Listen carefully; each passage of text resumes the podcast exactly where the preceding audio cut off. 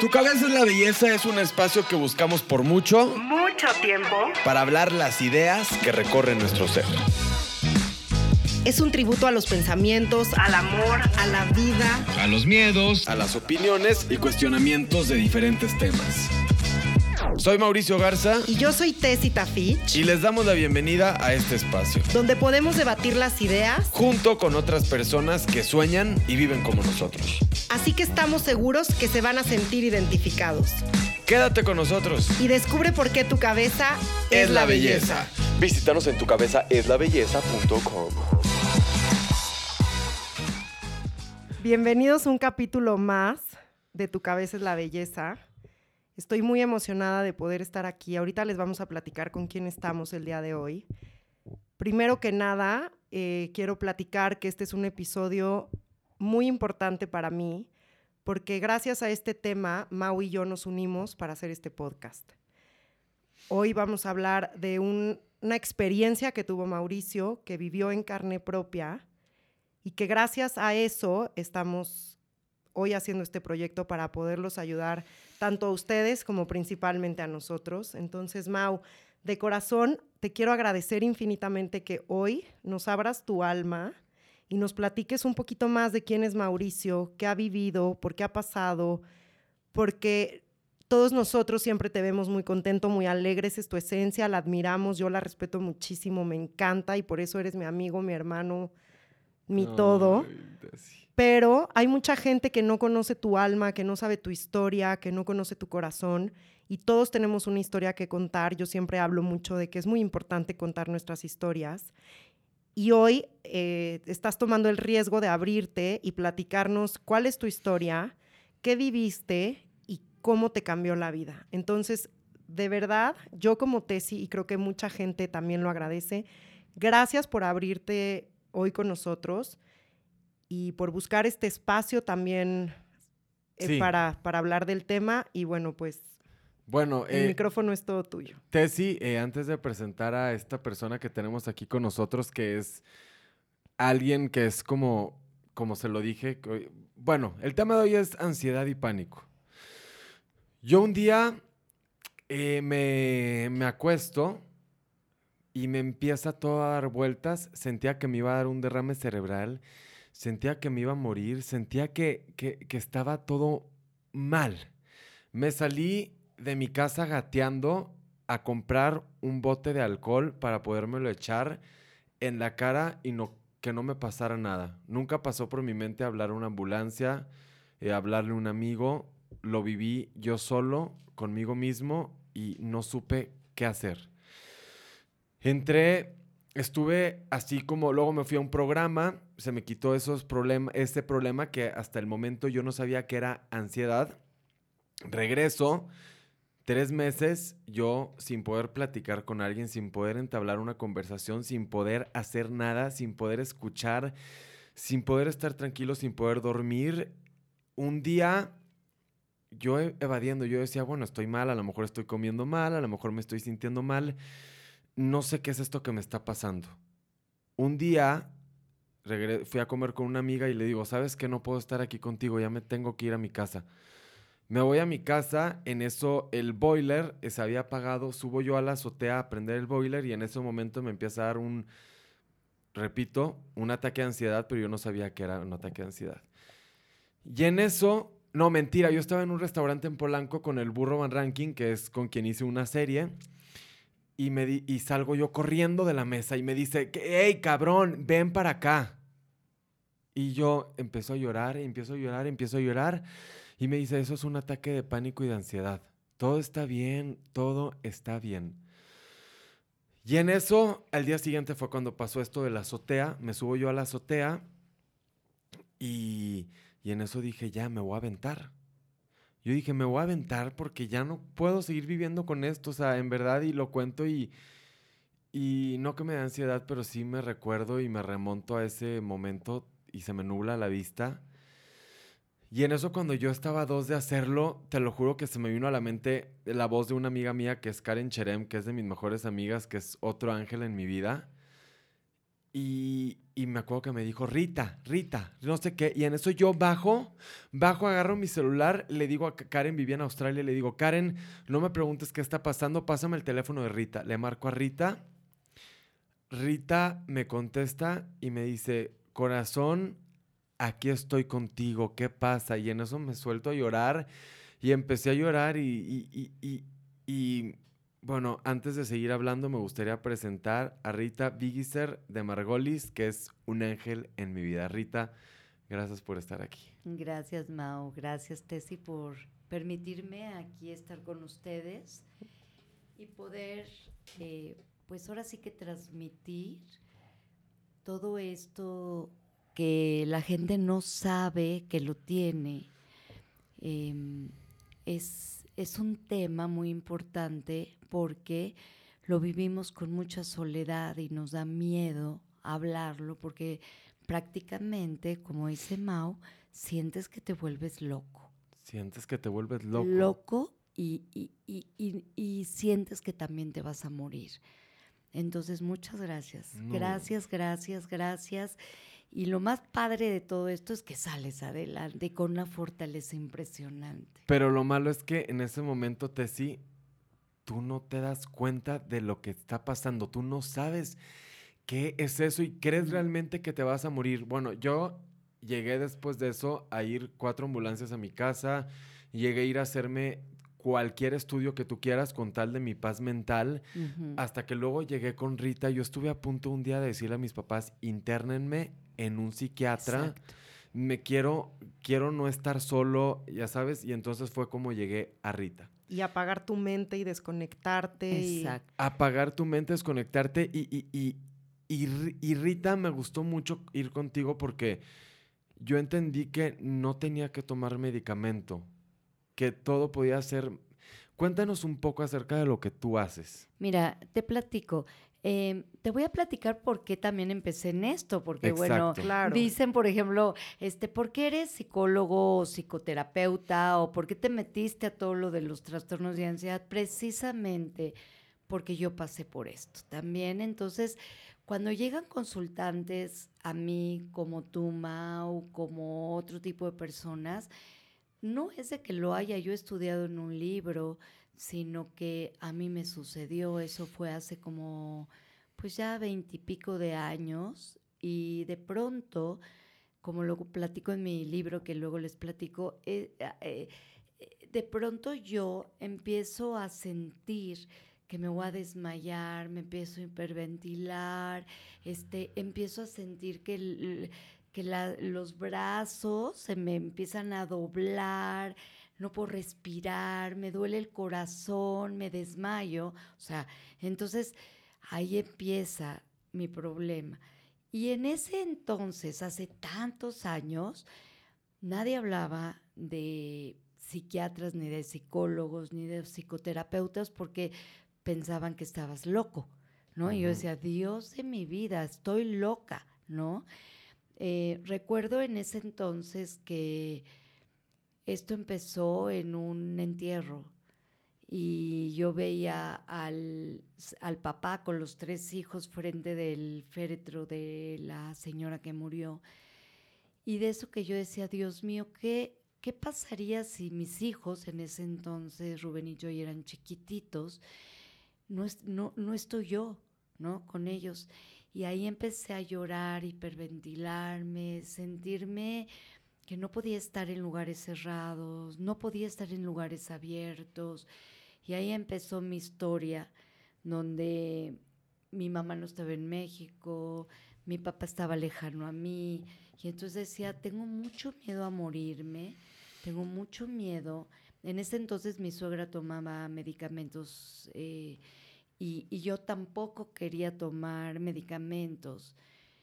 Y es tanto el dolor de alma, porque sí es un dolor de alma, que quieres apagarlo como, como puedas. Este, por eso te estoy diciendo que, que Mau y la gente que lo ha vivido, yo digo que son unos guerreros que han salido adelante porque sí, sí sientes prácticamente que te mueres, pero es un dolor. No de una enfermedad, sino del alma, de más dentro, ¿no? Como, no quiero estar aquí. ¿Pero qué te lo detona? Fíjate, hay muchísimas cosas que ahorita lo vamos a platicar. Oye, te quiero decir una cosa, Rita, porque cuando tú y yo hablamos acerca de este capítulo, de te invitamos y muy amable, con una sonrisa, aceptaste nuestra invitación, yo te decía, va a ser un programa medio raro, porque a mí me ha pasado de todo en la vida y gracias a Dios nunca he tenido un ataque de ansiedad o de pánico según yo en mi cabeza. Y ahora que mencionas lo del entierro y así, la muerte de mi abuela cambió mi vida por completo. Yo a ella le decía mami, o sea, ella era mi mm, mamá, la persona que me educó. Yo me acuerdo que yo tenía 10 años y ahorita que dijiste tuve una regresión muy fuerte porque me acuerdo que el día de su velorio yo me puse muy mal, no me entraba el aire, no podía respirar. En las noches sentía como que algo me aplastaba el corazón. Eso es ataque de pánico. Eso me empezó desde el divorcio de mis papás y hoy ya le puedo poner un nombre. Exacto. Eso es un ataque de pánico. O sea, que yo no sabía cómo se llama, pero yo sentía que me aplastaba en el corazón, que no me entraba el aire. Me acuerdo que hasta me tuvieron que traer una bolsa de papel para respirar. Exacto. Porque sentía que me ahogaba. Eso es un ataque de pánico. Exactamente.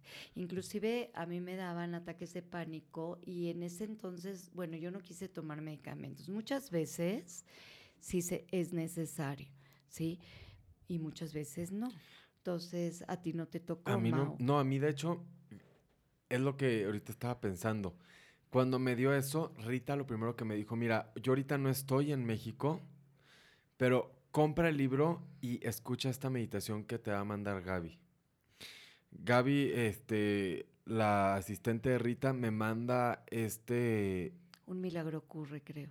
Sí, sí, sí me lo mandó, uno que dura 26 minutos. Sí, exacto me acuerdo que me eché en la cama y yo me dejé llevar porque dije, ya estoy harto de sentir esto y, y entonces empecé a...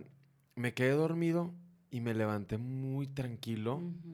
Obviamente no se me quitó de la noche a la mañana y de ahí fue cuando empecé a ir con Rita. Iba a veces hasta dos veces a la semana y a veces empezó a complicar. Iba una vez a la semana, pero era un, un no hay mejor inversión que en ti. Y, otra cosa es, yo salí adelante y he salido adelante porque pues a veces uno recae porque yo quise.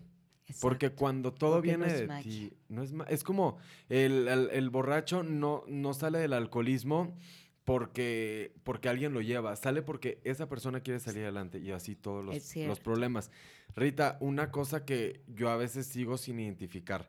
¿Cuál es la diferencia entre el miedo, la ansiedad y, el, pánico? Mira, el miedo, todos hemos sentido miedo en más de una ocasión, ¿sí? El miedo surge cuando interpretamos una situación como peligrosa, ¿no? Entonces, como cuando un coche está a punto de atropellarte o de pronto se te cierra el elevador en las puertas y te quedas ahí en medio, ¿no? El eh. miedo tiene como objetivo eh, alertarte y empujarte a tomar medidas para evitar el peligro, como huir, como luchar o pedir ayuda. O sea, el miedo te ayuda y te, y te cuida y es real. ¿Sí? Claro. O sea, el miedo es real. Totalmente Porque mucha gente cree que el miedo es imaginario. Es que todo está en tu cabeza se eh, siente, o sea, es real. Es totalmente real, es lo que estás viviendo en este momento, ¿sí? Por ejemplo, si ahorita estamos aquí, empieza a temblar, hay gente que tiene miedo, hay gente que no, pero tomas las precauciones para hacer lo que tienes que hacer. O por ejemplo, no sé, si se queda prendida una vela y de pronto empieza a humear o yo qué sé, entonces, bueno, el miedo hace que busques cómo apagarla, ¿sí? Para no quemarte. En fin, el miedo es real y te ayuda a huir, a moverte, a actuar, para cuidarte. ¿De acuerdo? Ahora, hay eh, ansiedad que también te funciona, porque es normal sentir ansiedad. Total y absolutamente es normal sentir ansiedad en la vida. La ansiedad es como un motor que te está moviendo y te impulsa a llevar a cabo cada una de nuestras actividades de día a día. Es una alarma que se activa así, ¡puc! ¿no? Se activa para protegerte ante una situación también de peligro. De hecho, sería normal si alguien no percibiera ansiedad ante alguna eh, situación amenazante.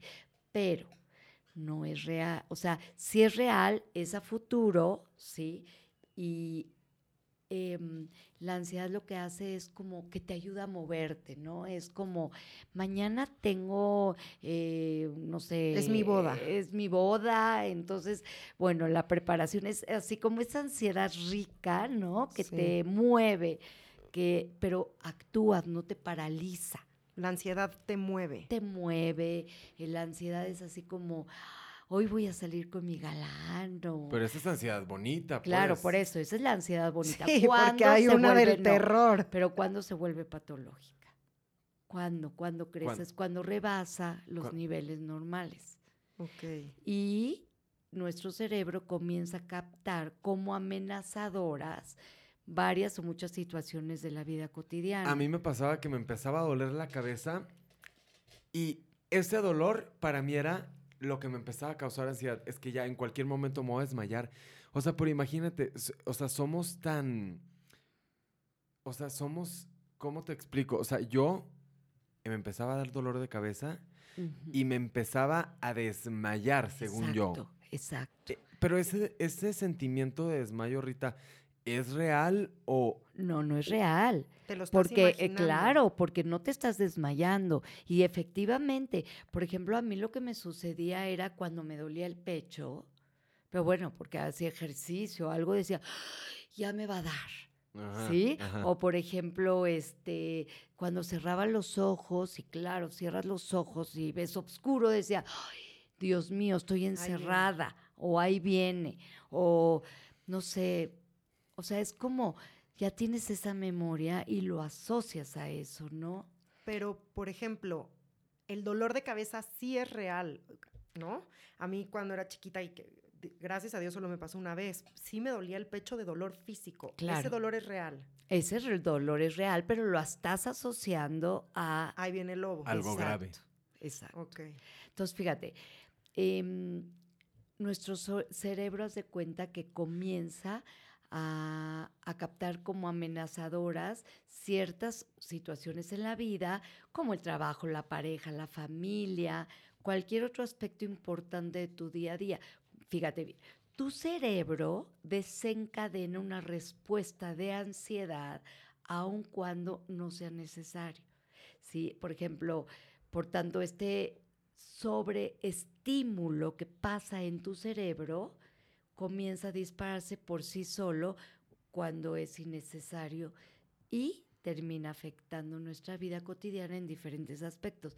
Mira, te voy a decir, haz de cuenta que ves el agua, este, el tapón este del agua del WC, cuando se llena, hay un límite que se llena, ¿sí?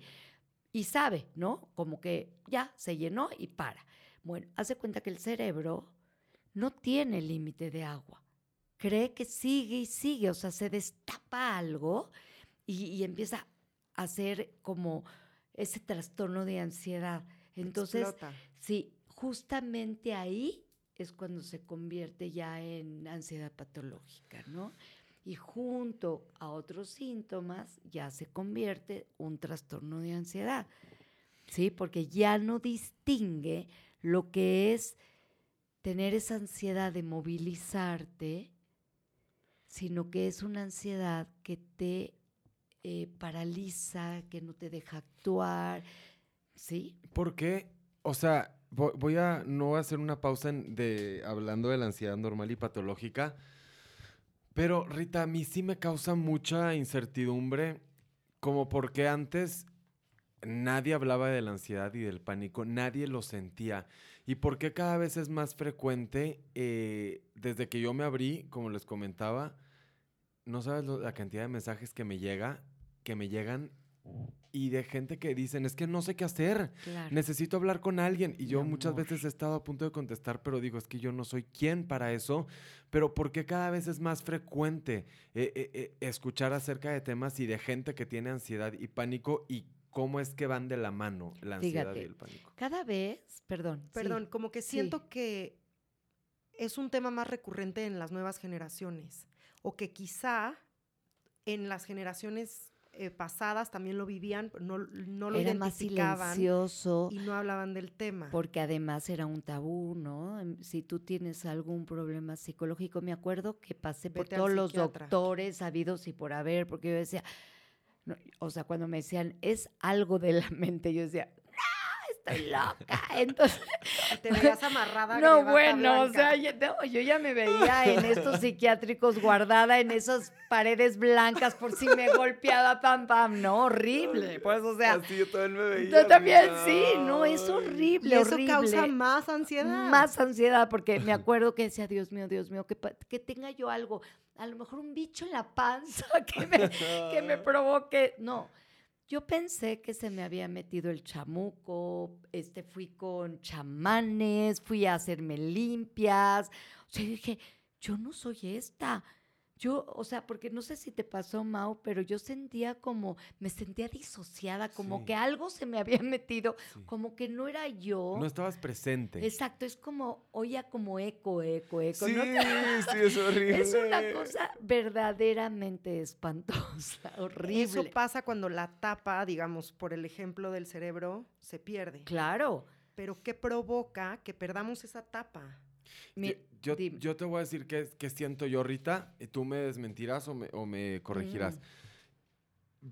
yo me di cuenta que el detonante de la ansiedad para mí era eh, la presión social, la presión de chamba, que cuando yo estaba en México, todo era...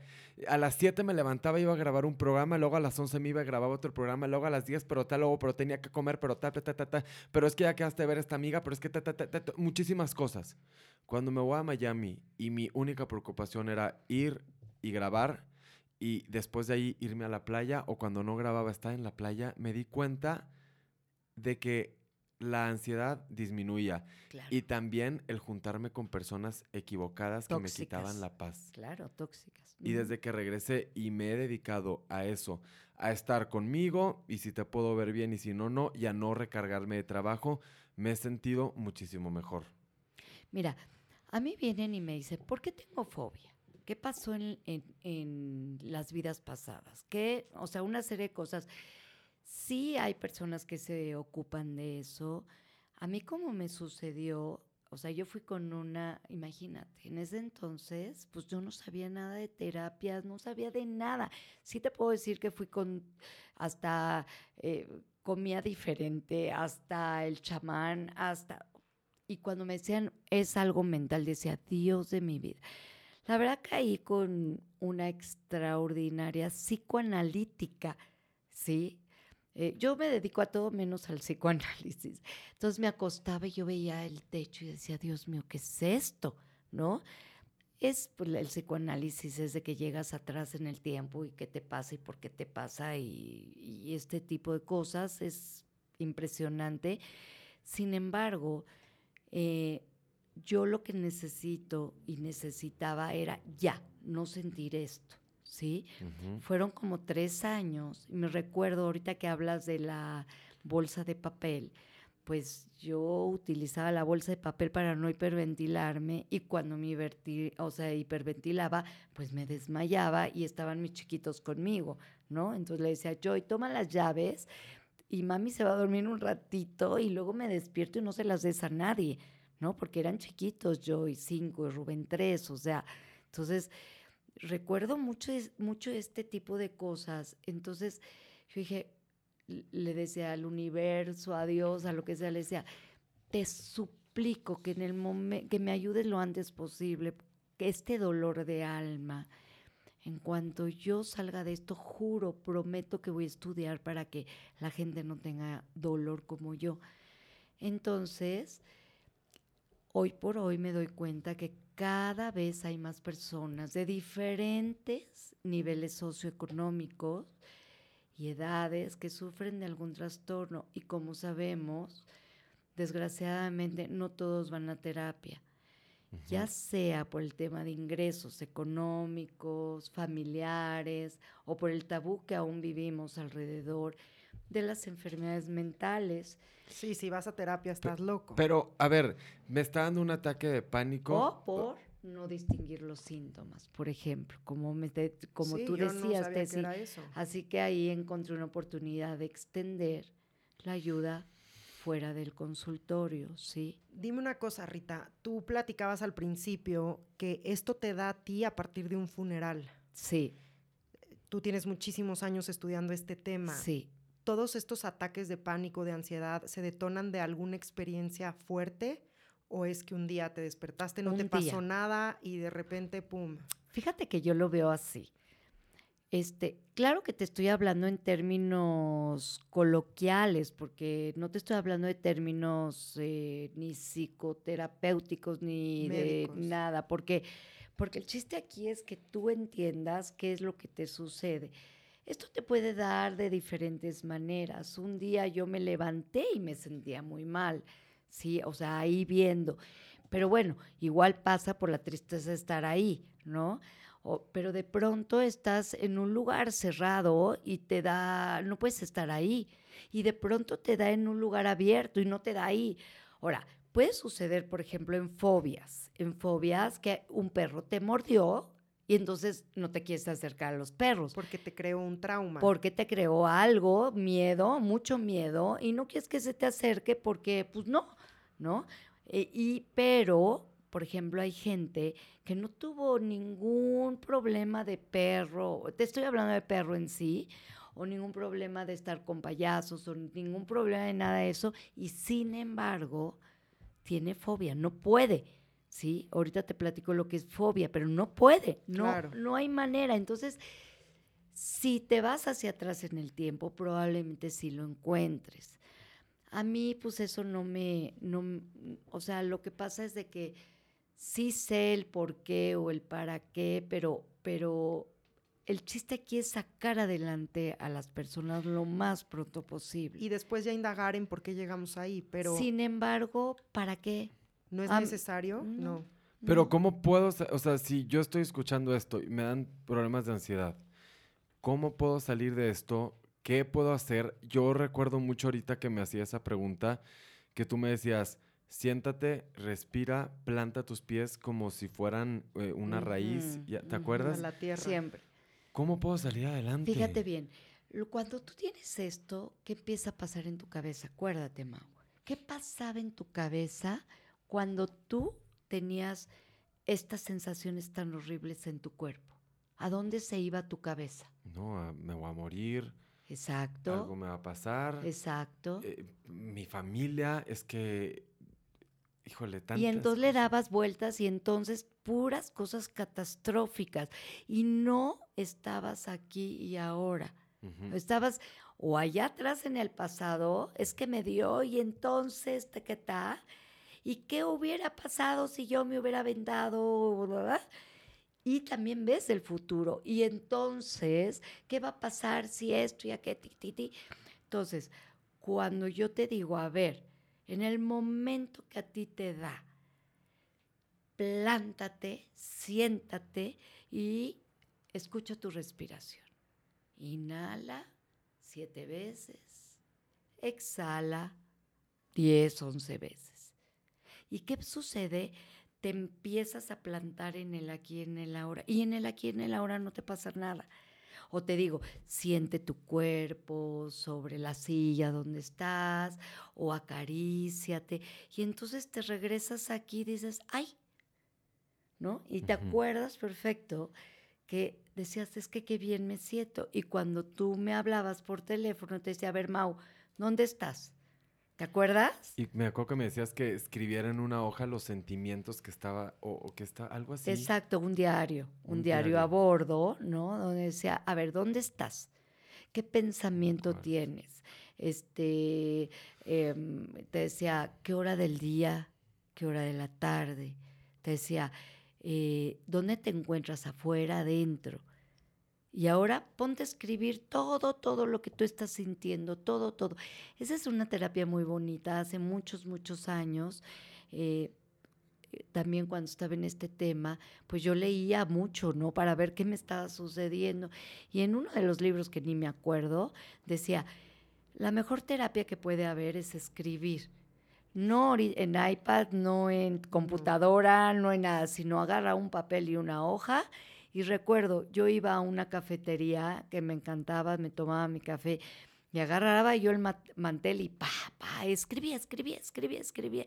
Y era una e, es, sanador. Sí, escribir es sanador. Entonces, bueno, dentro del libro está lo del diario a bordo que... Me, no, yo, a mí me, me, servía mucho eso, Rita, porque, ¿y sabes qué me pasó una vez que estaba en un avión y ahí iban a cerrar la puerta y yo me iba a bajar, porque me empezó a dar muchísima ansiedad. Sí. Ya me iba a bajar y en eso dije, no, ¿cómo te vas a bajar? Luego, cuando se te pase el ataque te vas a arrepentir. Entonces empecé, empecé como a escribirlo, me tranquilicé, me planté y todo bien.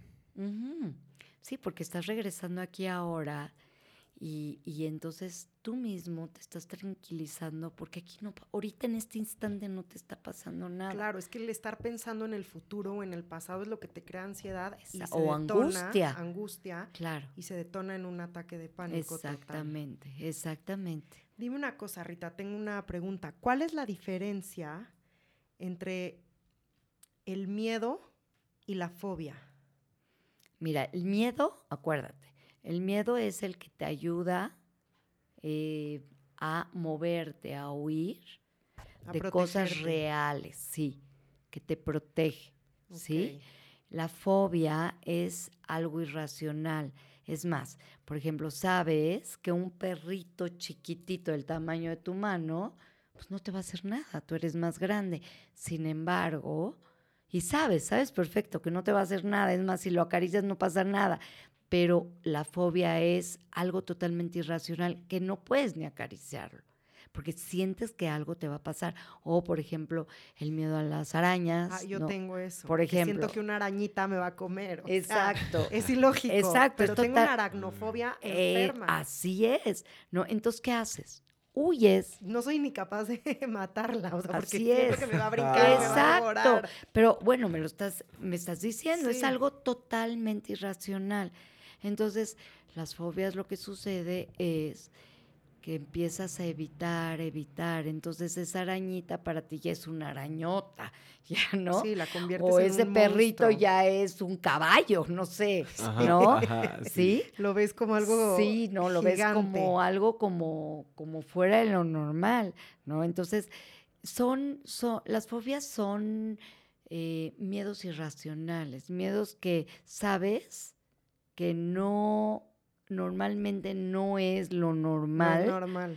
O sea, por ejemplo, hay miedos a, respirar, que porque los virus y porque, ¿no? Hay miedos que si agarras la puerta, eh, ya sabes, hay, bueno, una serie de cosas, ¿no? Que, que, que dices, bueno, ¿Cuál es la fobia? Ahorita mencionabas de los payasos. ¿Ese es miedo o es fobia? No, es miedo. Es fobia. ¿A los payasos? Sí. A los disfraces de payasos. Exacto, a los disfraces de payasos. Es fobia, por ejemplo, ¿no? Que no puedes ni verlos.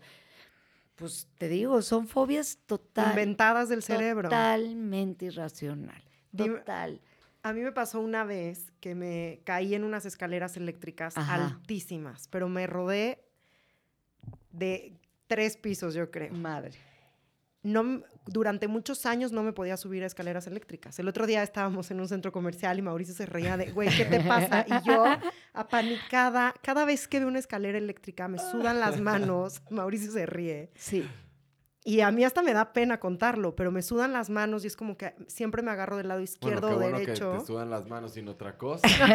Menos mal. Pero fíjate, es un planeo de qué lado me voy a agarrar. No quiero que nadie me toque. Si traigo a mis sobrinas, directamente voy al elevador. Claro. ¿Eso es miedo o es fobia? No, es fobia, fíjate. Es un miedo muy, pero muy, pero muy intenso a algo que la mayoría de las personas no le tienen miedo pues no es una amenaza real, ¿sí? O bien la probabilidad de, que situación llegue a ser amenaza es muy bajita. Claro. ¿sí? Entonces, por ejemplo, el miedo a volar en avión, el miedo a las escaleras eléctricas, el miedo a estar en, en, lugares cerrados. Eso es fobia. Eso es fobia. Claustrofobia. Claustrofobia. Hay gente que viene conmigo que no puede entrar a los elevadores. ¿Sí? Entonces evitan. Entonces, el problema de las fobias es que empiezas a, a dejar de vivir, dejar de hacer cosas y te empiezas a aislar, aislar, aislar porque evitas, ¿sí? Por ejemplo, hay miedo a estar afuera, en lugares abiertos. Hay gente que nada más puede estar adentro de su casa porque tiene fobia a estar afuera de la casa. Entonces te empiezas a aislar, a aislar, a aislar y llega un momento que como evitas, evitas, evitas, entonces pues te desconectas del mundo y dejas de hacer cosas en el mundo, ¿no? Por ejemplo, este hay personas que le tienen miedo a los perros, entonces no van a los parques, o por ejemplo a los gatos. Eh, había una, una, persona que venía eh, que tenía miedo a los gatos, pero tenía que ir a trabajar al hospital español, que hay puros gatos, ¿no? Entonces no se podía bajar. Entonces mejor ya no iba a trabajar, entonces pues, la corrieron. O hay otra que también tenía miedos a los gatos y entonces en un lugar de Europa, no sé, no te puedo decir dónde, puros gatos, ¿no? Entonces te empieza a, aislar y dejas de hacer, eh. dejas de vivir. Pero, por ejemplo, yo he trabajado muchísimo mi miedo a las escaleras eléctricas. Hay unas que sí de plano no me subo y hay otras que con todo y que me sudan las manos y me pongo muy nerviosa. Ahora ahí, voy ahí contéstame, ¿qué estás haciendo? ¿Estás evitando o estás enfrentando? lo enfrento, llegan algunas a las que ya no me atrevo, pero lo enfrento. Pero ¿cómo hace la gente para empezar? O sea, yo no me yo creo que mis papás me obligaron así, me acuerdo perfecto, un día mi papá me agarró la mano y me dijo, "Ahorita se te quita este miedo." Maravilloso. Porque si no vas a sufrir toda la vida. Entonces, hoy lo bendigo y le doy gracias a que me agarró de la mano y digo, nunca me empujó, evidentemente, pero me obligó prácticamente, ¿no? Claro. Entonces, bueno, pero ¿qué, hace ¿qué hacen las personas que no tienen quien les ayude a enfrentar estas fobias y estos miedos? Es que mira. ¿Cómo los empiezas a trabajar? ¿Es eh, one step? Es o cómo es? Exacto, yo les digo que es como poquito a poquito, ¿no? Primero, es que, bueno, las escaleras eléctricas, pues no hay de No, es una estupidez. Yo nunca he conocido a alguien que les tenga miedo. no, bueno, no importa. No, pero, con tanto video que hay ahorita, ya sabes que si se los tragan las escaleras, a mí también ya me da miedo. Entonces yo al final ya eso como que me agarro porque digo, si se abre, yo me agarro de aquí. O sea, sí, sí. ya sabes. No, y además de todo, sabes que es, es empezar a enfrentar poquito a poquito. Porque yo, yo tengo en mi cabeza algo que creo que hay un video, no sé, que es como empiezas a sentir y entonces en lugar de enfrentarlo y que el monstruo ese se vuelva chiquitito, te das la vuelta, ¿no? Le das la espalda y el monstruo crece y te come. Entonces, algo tan pequeñito que lo puedes enfrentar y se hace chiquitito, ¿sí? Tú solito lo vas Tú solito lo vas haciendo grande, grande, grande, grande, grande, grande, grande y te va, hace cuenta que es como un sapo que se infla, ¿no? Que se infla, infla, infla, infla, infla y te saca del cuarto y ya, de pronto ya no Sientes que no cabes. No, y, y, estás de abajo del sapo porque es tan grande, ¿no? Entonces, claro. es, es ir enfrentando poco a poco. ¿Da pavor? Sí. No, eh, y ¿Te puede llegar a tener ataque de pánico eso? Sí. ¿Por qué? Porque es algo irracional, no es racional, es irracional. Claro, y requiere mucho valor, es abrir la puerta del closet y que salga el monstruo. Me encanta la película del Monster Ay, porque es literal, abres la puerta y te das cuenta que el monstruo es del tamaño de una hormiga, pero tú lo hiciste del tamaño de un elefante, entonces... Pero yo creo que requiere mucho valor, Rita, enfrentar los miedos, porque enfrentar el miedo da más miedo, entonces se convierte en una cadena viciosa. Fíjate, el, es miedo al miedo y es miedo a las sensaciones que te dan de ese miedo. Si tú te fijas, tú te, bueno, yo, tú, Mau y todos, lo que tenemos es el miedo a volver a tener esas sensaciones que tuvimos. sí. o no? eso, es todo. Eso es todo. Es, haz de cuenta, el, subirte tú en, en, las escaleras eléctricas, piensa, es el miedo de sentir nuevamente lo que sentiste. Cuando me caí. Exacto. ¿sí? Que además sentías que te morías. O, nosotros que nos oprimía el, el No, o sea, me caí, fui al hospital, o sea, me metí un madrazo, la verdad. Entonces, claro, digo, prefiero irme por el elevador y evitar esa caída para no volver a vivir lo mismo.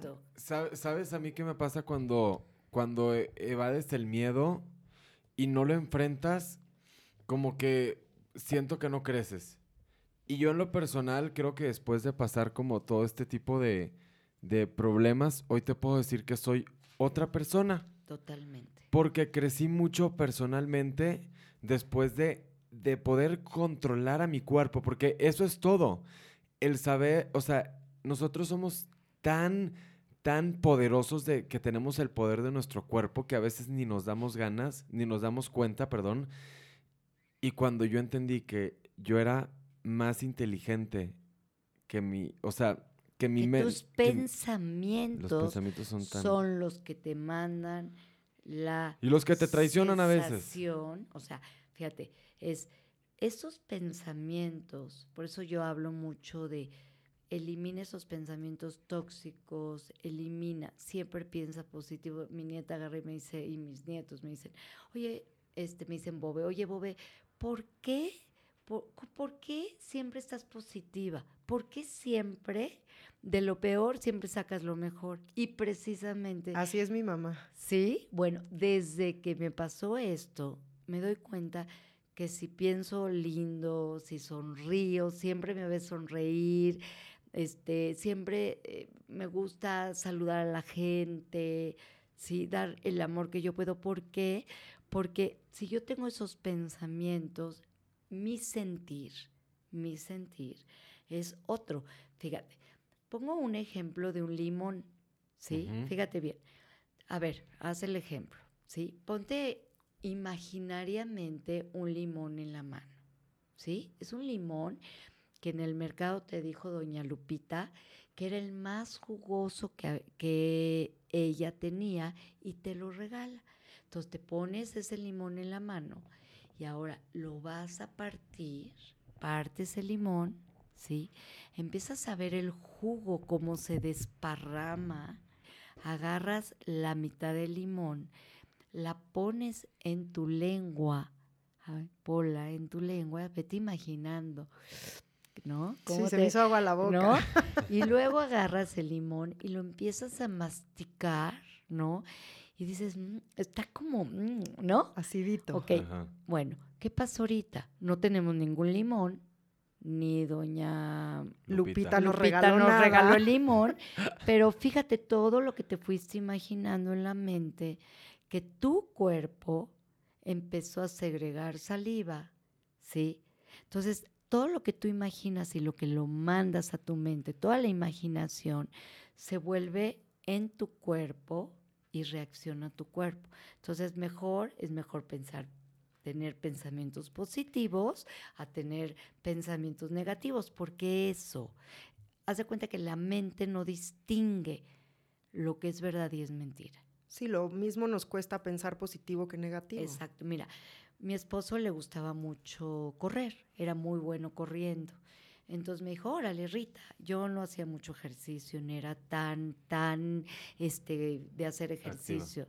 Y él sí, él era buenísimo. Y dice, vámonos a, ni me acuerdo dónde, a Mazatlán, a hacer un medio maratón. Dije, madre santa, pues si yo ni corro, ¿no?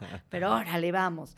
Y en ese entonces yo, yo, yo trabajo con hipnosis clínica y entonces dije, bueno, a ver, me voy a hacer un transhipnótico y voy a ver, porque pues, ¿no? O sea, si yo creo en esto, pues lo voy a hacer. Entonces me entrené un mes.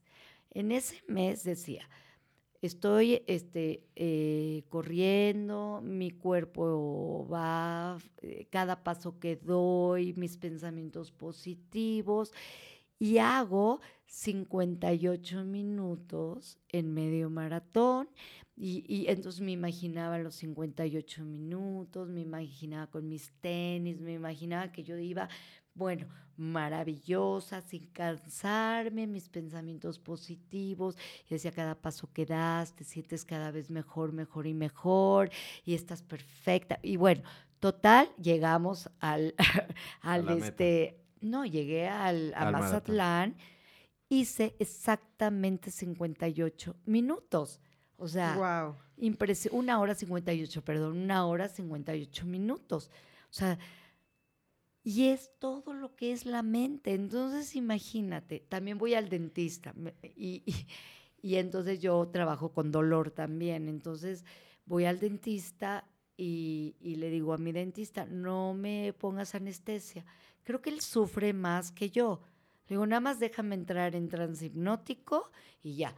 Entonces, cada vez que me hace, ¿no? Con las... Entonces, yo le, me dice, ¿te duele, Ritis? No, no, no, tú síguele. Me dice, no lo puedo creer. Él sufre más que yo porque, pues, entras, o sea, nada más, la mente lo es todo, es la reina. Y es eh, educarla, porque todos lo podemos lograr. Todos. Pero es aprender a trabajarla, educarla, a hacerla más consciente. Y a, mantener la calma. O sea, yo lo que sí le puedo decir a la gente que nos está escuchando es que cuando sientan que alguna incomodidad en el cuerpo, he aprendido que tienes que permitir sentir y, controlar y, decir estoy bien, estoy bien, estoy bien, es, simplemente me está doliendo, estoy sintiendo. Y tengo, mi Rita, algunas preguntas. No, yo tengo millones.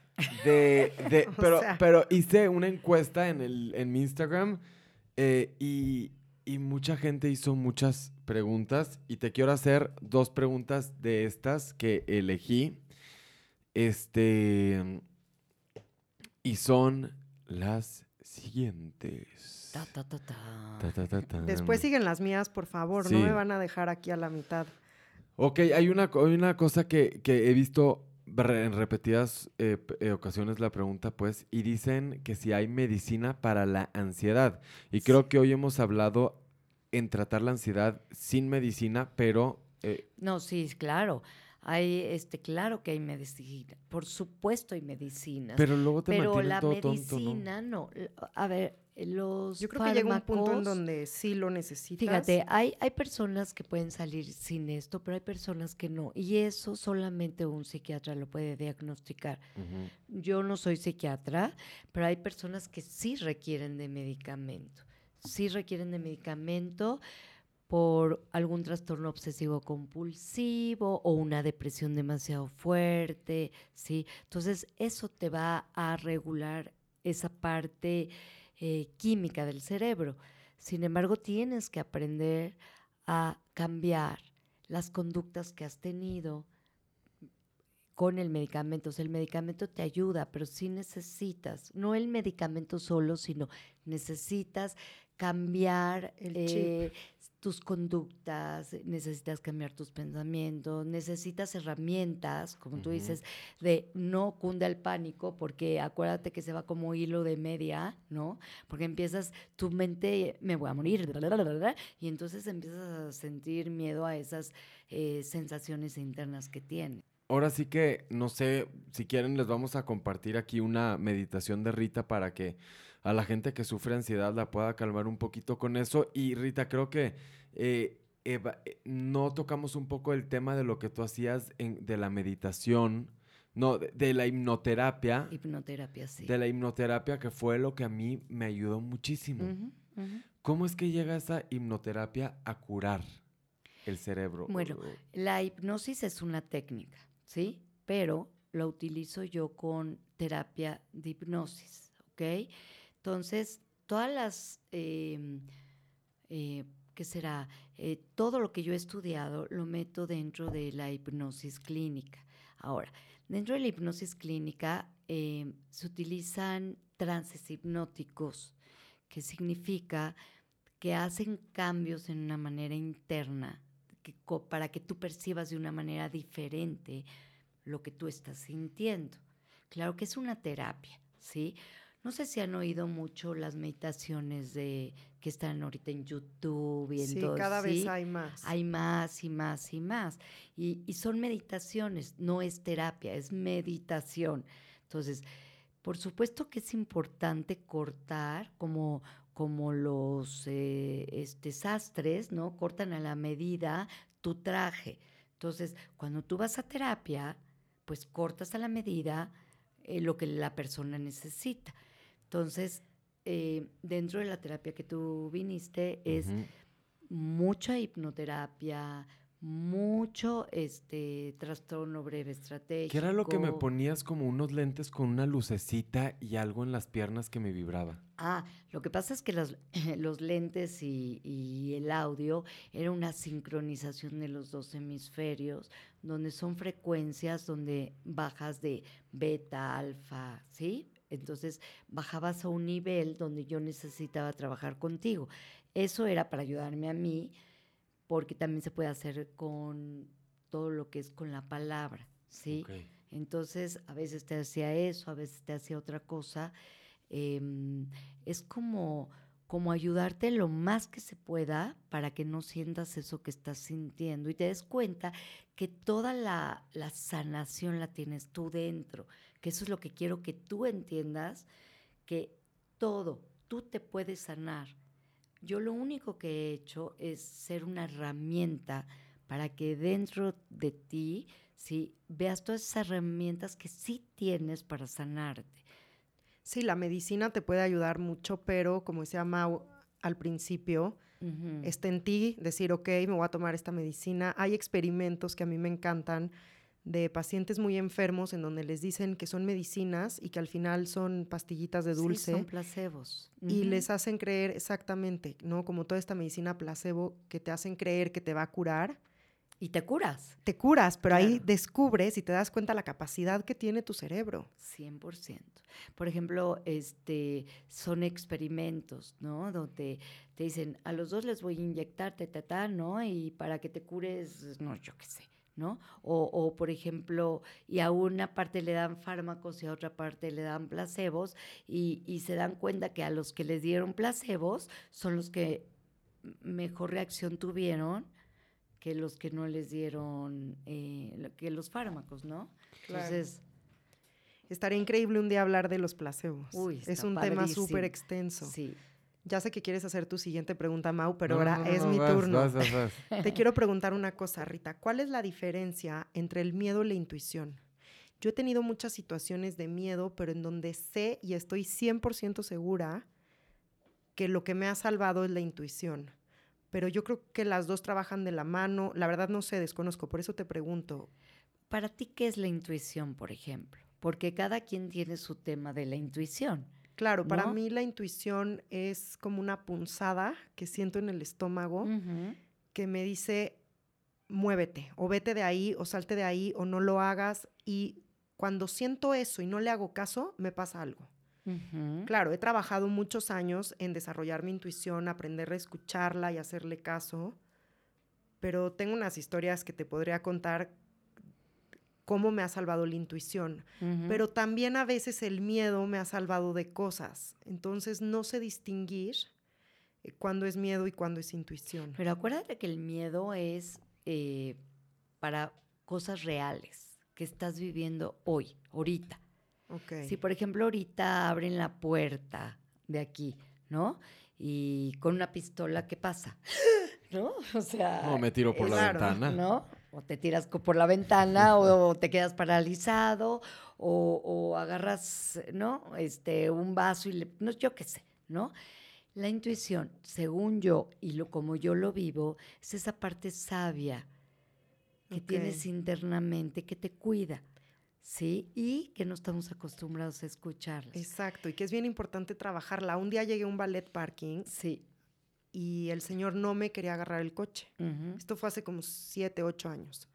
Yo ahí em, apenas como que empezaba a trabajar en la intuición, la empezaba a conocer y empezaba a escucharla, pero yo soy muy escéptica a veces, entonces pongo las cosas a prueba muchas veces hasta que me confirman que algo sí existe, ¿no? Entonces, em, el señor me decía de que me conocía desde hace mil años que no me podía agarrar el coche. Y yo, pero ¿cómo no? ¿Por qué? se llamaba Pedro y yo, a ver, Pedrito, pero ponte las pilas, papá, yo ya me tengo que ir sí, claro. y voy a perder mi cita y ayúdame, por favor. Te sí. qué pena, hoy no te puedo ayudar.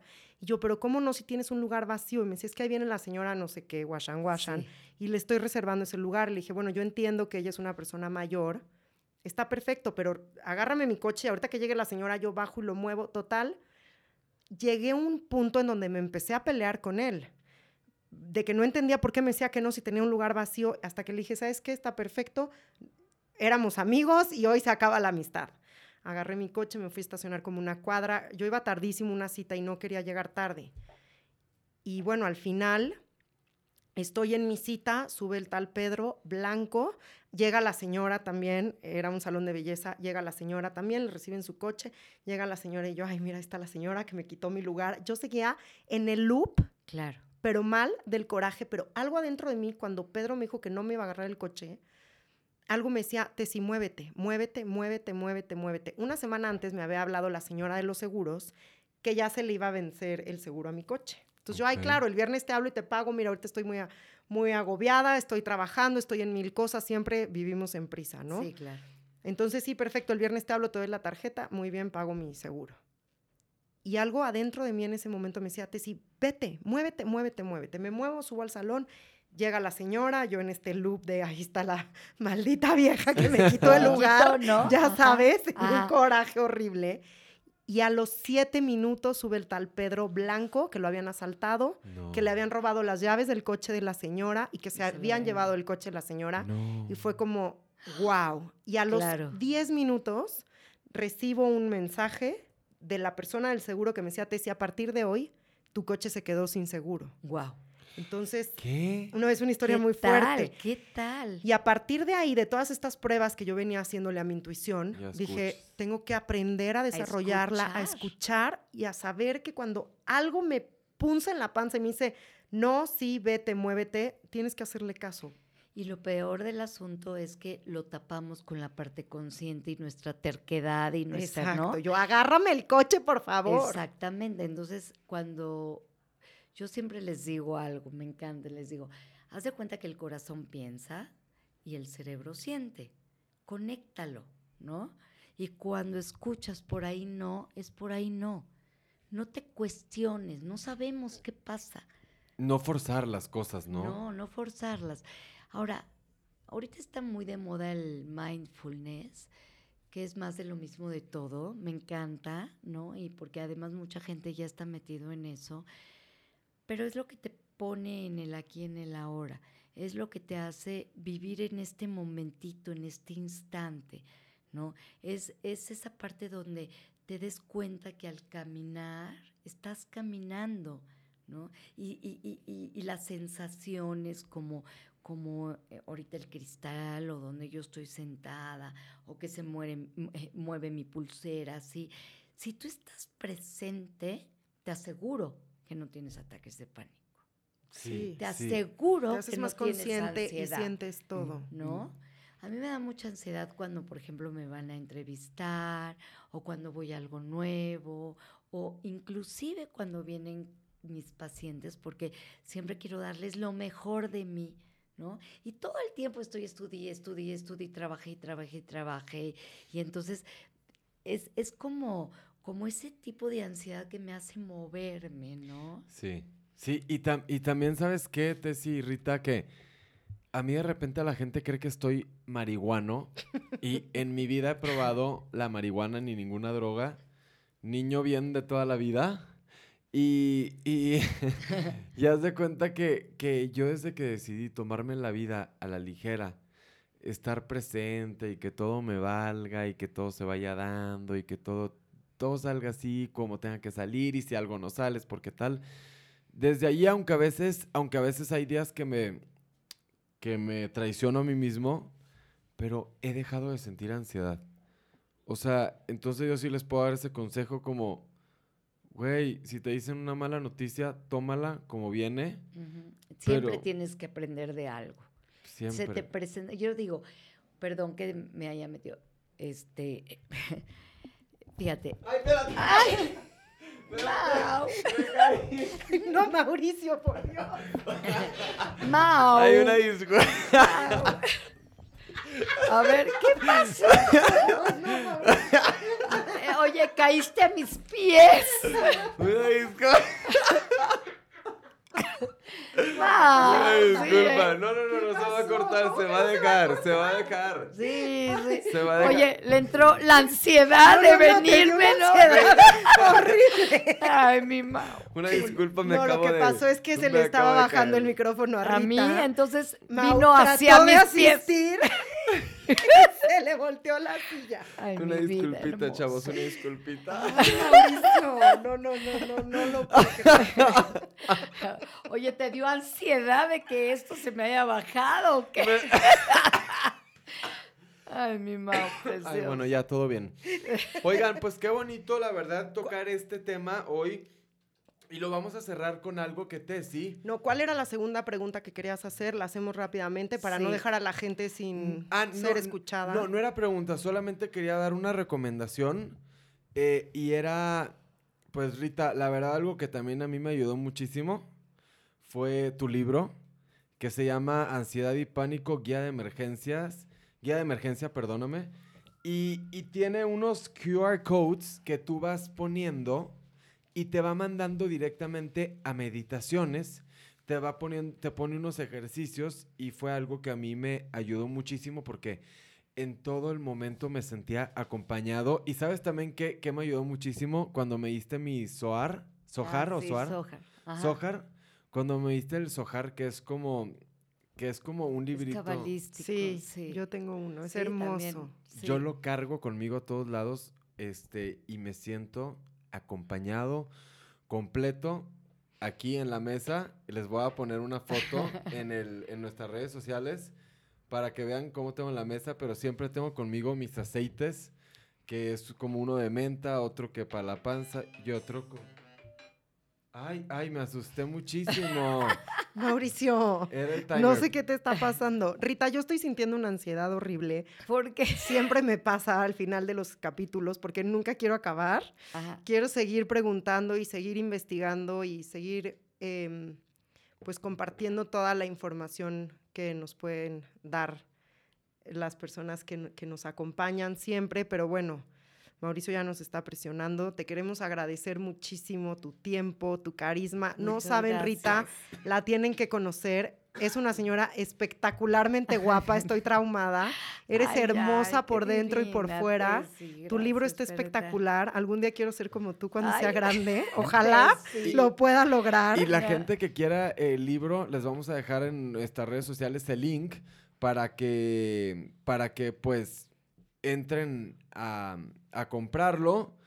Y también vamos a, vamos a, vamos a dar las redes sociales de Rita que son arroba centro RWM. Ahí para que estén Se las escribimos en Instagram. Se las escribimos en Instagram, les dejamos todos los datos por si quieren hacer una cita con Rita y luego, al igual como lo platicábamos, podemos hacer una una terapia en grupo, ¿no? Para que salga un poco más económico para toda la gente que nos escucha y, pues quiere ser ayudada. Eh, ¿Con qué íbamos a cerrar? Bueno, a mí me gusta cerrar siempre con las frases que, que más nos gustan. Y me gustaría preguntarte, Rita, ¿cuál es la frase que más te gusta? Mira, por ejemplo, en esto es como tu libertad está en el centro del infierno estés donde estés, en la cárcel, estés enfermo, este, estés en un lugar donde no quieres estar, si tú con tu pensamiento y tu sentir eres positivo, estés donde estés, eres libre. Ay, qué bonito, Rita. Sí, sí, tu libertad está dentro de ti. Es tan cierto. Y donde estés, donde estés, puedes ser libre o no.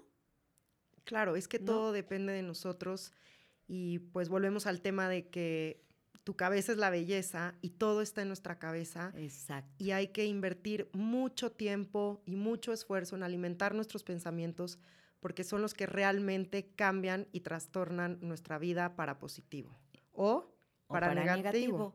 Entonces, Entonces da lo mismo. ¿No? Mejor piensas positivo. Claro, ¿para qué me arruino si puedo ser feliz? Claro. ¿Para qué pienso en pobreza si puedo ser rico? ¿Para qué pienso en miseria si puedo tener abundancia? Claro. Ahora, el, el único límite es tu pensamiento. Ajá. Es el único. Tú puedes llegar a donde quieras. Donde quieras, puedes ser libre, puedes ser lo que quieras. Pero si tú limitas tu pensamiento, no llegas a ningún lado. Júntese también con las personas correctas, rodense de buena vibra, rodense de lo que les da paz, sean felices, no, no les va a pasar nada. Si estás escuchando esto, tienes ansiedad, te lo juro que vas a estar bien. O sea... En serio que sí, porque la, la gente me dice, oye, es que me han dicho que no es cierto, que no se quita, que no sé qué. La verdad, llevo mucho tiempo trabajando en esto. Si tú quieres, puedes. Así es, el que quiere puede. Exactamente. Si no quieres, también es cierto. Nunca. Y, digo, hay veces que a mí a veces siento que como que medio me regresa, pero digo, a ver, ¿qué estás haciendo mal? Entonces vuelvo a mi centro, me olvido de, mensadas y, y, de idioteces y me concentro en el presente. En el presente, en el aquí y el ahora. Y me encantó, es tu cabeza, es, la, belleza. La belleza del amor, la belleza de la abundancia, la belleza de la riqueza, la belleza de lograr todo lo que yo quiera. Entonces, la verdad es que tu cabeza es, es. lo que tú quieres. Tu vida es lo que tú quieres. Sé como tú quieres ser no como te han dicho que debes de ser, no las etiquetas que te han puesto. Muchas veces te van a decir que estás locuaz. Si tú estás feliz, no le haces daño a nadie, llegas a donde sea. Y me encanta su slogan, ¿no? tu cabeza es, la, belleza. Y así es y así será siempre. Que así sea y que así. Ay, mi Rita, gracias. Gracias. Gracias, gracias, gracias. Eres lo máximo, Rita. Desde corazón a corazón, los amo a todos. Mm. Gracias por permitirme pues poder Gracias a ti y que se repita. Y acuérdense que si va a ser, depende de mí. Si va a ser, depende de ti. En nosotros está que sea y de nosotros depende que se logre. Les dejamos un, una meditación en nuestras redes sociales para que pues, mediten, estén en paz si le están pasando por algo malo. La escuchen, se dejen llevar y sean felices. Les mando muchísimos besos. Rita y Tessy, un gusto estar aquí con, con ustedes una vez más. Contigo, mi Tessy, y mi Rita no será la última vez. No, que sean muchas más. Gracias, Rita. Gracias, Mau. Y nos vemos en el siguiente capítulo. Recuerden que tu cabeza siempre es, la, belleza. Besos. Bye, bye. Visítanos en tucabezaeslabelleza.com.